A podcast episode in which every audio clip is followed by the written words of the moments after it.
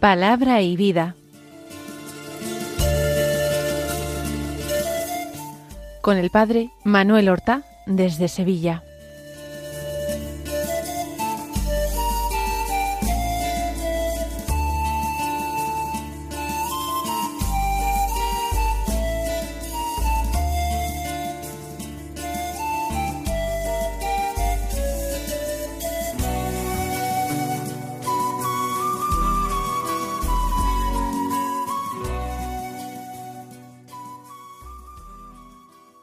En el nombre del Padre y del Hijo y del Espíritu Santo. Amén. Alabados sean Jesús y María. Muy buenos días, queridos hermanos. Damos comienzo a esta nueva emisión del programa Palabra y Vida. Y lo hacemos eh, recordando que hoy es sábado de la segunda semana del tiempo ordinario. Es el día consagrado a la Santísima Virgen María. Y resulta que por tratarse de un 20 de enero, la Iglesia celebra a diversos mártires. Por ejemplo, el más conocido es San Sebastián, que seguramente era originario de Milán y cuyo padre probablemente era eh, Galo, originario de la Galia, que siguió la carrera militar y que en plena persecución en tiempos del emperador Diocleciano, él alentó a muchos otros mártires, por lo cual él mismo fue denunciado como cristiano. Compareciendo ante los jueces, se declaró tal, y entonces fue condenado a morir siendo asaeteado.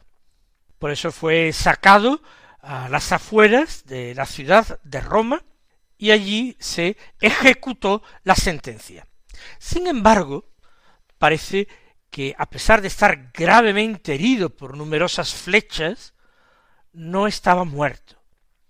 Y por la noche, la esposa de un mártir al que él mismo había alentado en el martirio, llamado Cástulo, la esposa viuda, llamada Irene, fue al sitio del suplicio para recoger el cuerpo de este valiente soldado, pero lo encontró que todavía alentaba, que todavía respiraba.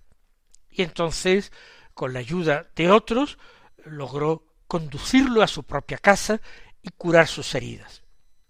Pero a los pocos días, eh, Sebastián, que había sufrido el martirio pero no había muerto, deseoso de dar toda la sangre por Cristo, se presentó él espontáneamente otra vez ante el tribunal para reconvenir al emperador por la crueldad con que actuaba contra los cristianos, condenando a inocentes a muerte y derramando tanto, tanta sangre inocente que confesaba Cristo.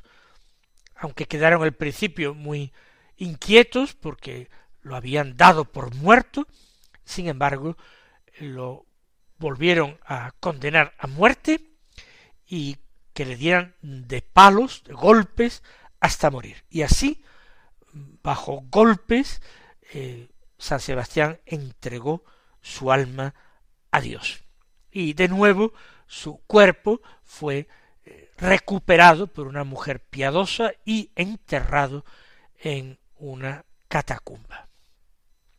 Hoy también se celebra la fiesta de un santo papa, de San Fabián, que era romano y que cuando murió el papa San Antero, fue su predecesor, en la basílica los cristianos reunidos no se ponían de acuerdo en la elección de sucesor. Y Fabián, acompañado de varios amigos, fue a la basílica para saber quién era el que finalmente había sido elegido obispo de Roma, papa. Y entonces una paloma que había allí, que revoloteaban, entraban por allí, pues providencialmente, quizá tampoco milagrosamente, pero sí providencialmente, fue a posarse sobre la cabeza de Fabián. Y algunas personas empezaron a clamar diciendo que aquello era un signo, que como en el bautismo de Jesús se había visto al Espíritu Santo posarse sobre el Señor, pues que ese era un signo de Dios para representar que el elegido del Espíritu Santo era Fabián, el cual, pues la mayor parte del pueblo allí reunido, impresionado, pues quiso aceptar este, esta opinión y lo tomaron y recibió las órdenes sagradas, la imposición de manos, y fue hecho obispo de Roma. Y tuvo una gran presencia en Roma, llegó a convertir a muchas personas y eh, consiguió la paz entre distintos grupos de cristianos que no estaban entre sí de acuerdo y se perseguían. Algunos eh, algunos lugares de culto cristianos que habían sido derribados en persecuciones, él los reconstruyó y procuró pues la mejor y más digna sepultura para los mártires. Finalmente, en tiempos de el emperador Decio, parece que del emperador Decio, porque las fechas no son exactas, él pues también derramó su sangre como testigo precisamente el día 20 de enero del año 253. De nuevo, hoy día se veneran los mártires, el obispo de Tarragona, San Fructuoso, y sus diáconos, San Eulogio y San Augurio. Todos ellos víctimas también de una tremenda persecución contra los cristianos que se desató en tiempos del emperador Valeriano. En principio sólo el obispo fructuoso era el que iba a ser víctima de esta persecución, pero sus dos diáconos no quisieron abandonarlo en el martirio y fueron con él hasta el final. Hoy es un día realmente adornado por la fiesta de estos cinco santos mártires que hablan de la generosidad y de la valentía de los cristianos que fortalecidos por el Espíritu Santo llegaron con Cristo hasta la entrega de la propia vida. Vamos ahora a escuchar la palabra de Dios y nosotros nos hemos alargado un poco porque el ejemplo de los santos también nos mueve mucho. Además, hablar de los santos no implica apartarse de lo que es la palabra de Dios, porque los santos en sus vidas encarnaron perfectamente lo que leían y meditaban o predicaban en la palabra de Dios. Vamos a tomar como materia de nuestra meditación el Evangelio de nuevo. El Evangelio es extraordinariamente corto hoy.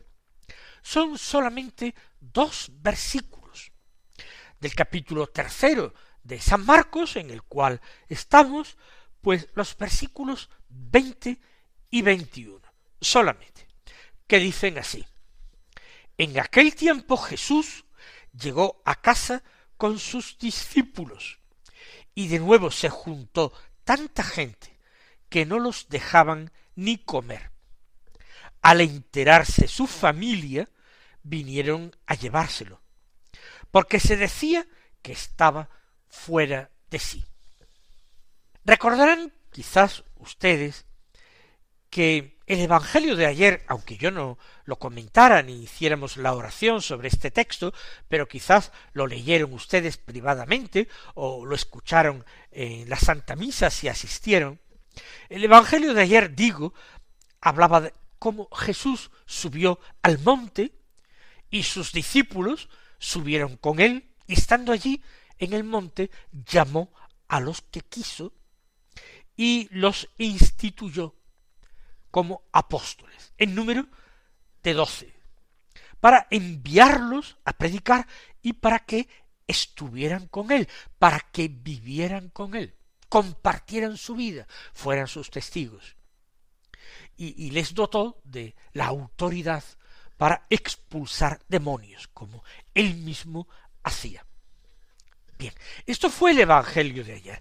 Jesús estaba en el monte, rodeado de discípulos, y ha formado un grupo pequeño de discípulos, lo que nosotros vamos a llamar a partir de ese momento el colegio apostólico, con el número simbólico de doce, como el de las tribus de Israel. Jesús está preparando un nuevo pueblo que se va a asentar sobre doce cimientos, doce cimientos que son los doce apóstoles. Ahora el Evangelio que hemos escuchado hoy dice que Jesús llegó a casa con sus discípulos. Del monte se marcha a la casa de un lugar extraordinariamente público, porque muchos de sus discípulos subieron con él al monte desde este eh, lugar que ha estado lleno de gente, abigarrado, se marcha a la privacidad de la casa. Eh, seguramente la casa de Pedro en Cafarnaún, porque lo llaman llegó a casa. Y eso entraña una familiaridad. No llegó a cualquier casa. Por supuesto, no se trataba de Nazaret, no se trataba de la casa de la Virgen. Llega a casa y llegan con él sus apóstoles. Pero se junta tanta gente a la puerta que no les dejaban ni comer. Quizás no se juntaron solo la puerta, sino que entraron dentro de la casa atropellando la santidad del hogar. En aquel tiempo muchas casas no tenían puertas, sobre todo las casas de los pobres, que no tenían gran cosa que custodiar. Por tanto, la gente asalta aquel reducto de intimidad, aquel templo doméstico que era la casa de Jesús y ya también la casa de sus apóstoles, el grupo escogido de discípulos. La primera línea de mi reflexión va precisamente por aquí, por destacar los dos ámbitos donde eh, tiene que desarrollarse la vida del cristiano. El cristiano necesita intimidad con Cristo. Y es por tanto perfectamente legítimo que el Señor lo conduzca a casa con él. Por supuesto, en este a casa podemos poner muchos significados distintos, interpretándolo de distinta manera. La casa puede ser nuestro domicilio, nuestro hogar, para ser mucho más precisos, donde residimos quizás con nuestra familia, con nuestros seres queridos. Eh, la casa le podemos dar un sentido más espiritual. Eh, la casa de nuestra intimidad, quizás sea nuestra habitación apartada dentro del hogar o el lugar donde nos retiramos para estar con el Señor. O todavía más espiritual el sentido, nuestra casa interior, nuestro castillo interior, ese castillo que está hecho como de un solo diamante o de muy claro cristal, que decía Santa Teresa al comienzo de su libro del castillo interior o de las moradas. Recogernos, retirarnos, eh, seguir ese consejo o esa enseñanza de Jesús en el sermón de la montaña. Cuando tú quieras orar, entra en tu aposento y cierra la puerta, para que no te vea nadie, solamente tu Padre que está en lo escondido, y tu Padre que está en lo escondido te recompensará. Sea cual sea el significado inmediato que le demos a la casa. Queremos significar en todos los casos que se trata de recogernos al ámbito de nuestra intimidad y cerrar la puerta un poco a todo aquello que puede eh, enturbiar nuestro estar a solas con Jesús. No se trata de nada egoísta. La misma gran Santa Teresa, nuestra maestra de oración, claro que nos dice que si uno eh, ve a su hermana eh, enferma, si, eh, se escribe para monjas, por eso lo dice en femenino. Si uno ve que una hermana suya está enferma y necesita alivio, ayuda, socorro, que no le importe nada dejar la oración para acudir a socorrer a su hermana. La caridad es lo primero. Pero esto ocurrirá excepcionalmente. Que se trate de una urgencia de acudir en socorro de un hermano nuestro, exigidos por la caridad fraterna.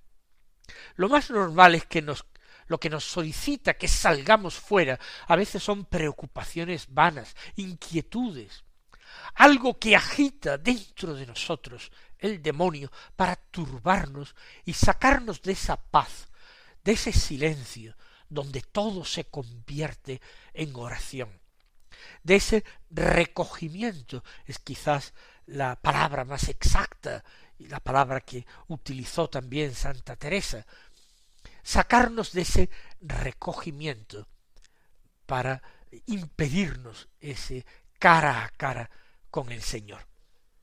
Jesús nos invita a casa también a nosotros. Y habrá que protegerse de alguna manera contra eh, las gentes, ya sean los hermanos, ya sean la mala gente, los demonios, que nos incitan a salir y a dejar nuestro ejercicio. El ejercicio de la oración es importantísimo y requiere al hombre entero, su corazón, su mente. El ejercicio de la oración es imprescindible para luego poder perseverar como apóstol en el seguimiento del Señor un seguimiento donde nos encontraremos cruces, persecuciones. Solamente en la oración alcanzaremos las virtudes necesarias para no abandonar en el seguimiento de Cristo, si no terminaremos negando a Jesús, como hizo en un momento de debilidad Simón Pedro, o huyendo como todos los demás apóstoles menos Juan de Getsemaní. Ámbito de la intimidad, importancia del recogimiento, de la oración, del silencio.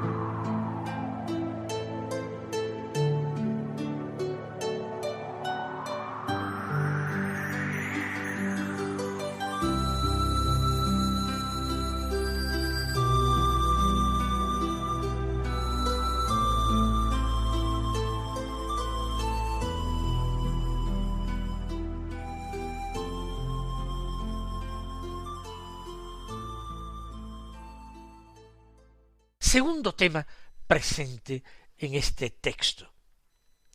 La familia de Jesús, cuando se entera de lo que él está haciendo, vienen a llevárselo. Tratan de apoderarse de él, porque piensa que está fuera de sí, que está enajenado, que no está en sus cabales. ¿Quién es esta familia de Jesús? Por supuesto, descartemos de entrada totalmente su Santísima Madre, la Virgen María. Descartemos algunos de sus parientes, puesto que con toda probabilidad dos de sus doce discípulos fueron primos suyos, o primos hermanos, o primos segundos, y la misma escritura los llama hermanos de Jesús, aunque ya sabemos que no eran hijos de María. Por tanto, no se trata de ellos, ni la Virgen María, ni sus santos apóstoles que le siguieron de esta manera. Se trata de aquellos otros familiares que desconfiaron de él, que ya quizás en la última Pascua de Jesús subieron a la fiesta e incluso entonces animaron a Jesús diciendo ¿Por qué no subes tú? Si uno quiere hacerse famoso, importante, manifestarse a Israel, tiene que ir a Jerusalén, que es donde allí va a poder eh, sonar su nombre. Y Jesús no quiso ir con ellos, y más tarde, de incógnito, fue a Jerusalén. Son estos, estos eh, habitantes de Nazaret que siempre desconfiaron de él, que siempre lo miraron con malos ojos y que quizás cuando él en una ocasión predicó en la sinagoga de Nazaret se unieron a la multitud y no defendieron a su pariente cuando la multitud quería eh, realmente precipitar a Jesús por un barranco para darle muerte. Quizás se inhibieron, miraron por otro lado, si es que no colaboraron con la multitud. Se sienten avergonzados, porque Jesús habla, a su juicio, habla mucho sin haber estudiado, y eso quizás porque han escuchado algunas críticas de fariseos, de maestros de la ley, eso les avergüenza, les abochorna. Y todos esos milagros de Jesús, ya hay también quienes se encargan de denigrarlos y decir que se trata de engaños o que está actuando con el poder de Belcebú, el príncipe de los demonios. Por el honor de la familia, aquellos malos parientes quieren llevárselo, quieren arrebatarlo. Y nosotros reflexionamos hoy día en que la prudencia humana a veces preside incluso la vida de los mismos cristianos, aquellos para los que Dios tenía que ser lo único, lo principal, el único y verdadero amor. Cristianos que utilizan la prudencia humana, consideran que la virtud y la virtud heroica en el seguimiento de Cristo, en la práctica de la caridad, son exageraciones, tachan de fundamentalistas o tachan de personas que están mal de la cabeza, a cristianos que se toman en serio el Evangelio. Y esto es antiguo. Lo mismo hicieron pues con San Francisco de Asís, con San Ignacio de Loyola y tantos y tantos otros santos. No nos movamos, queridos hermanos, por estos estrechos límites de la prudencia humana. Levantemos nuestro punto de mira, pidamos al Señor que ilumine nuestros ojos interiores para que sepamos así discernir lo que le agrada sin que nos importe lo que piensa el mundo. Que el Señor os colme de sus bendiciones y hasta mañana si Dios quiere.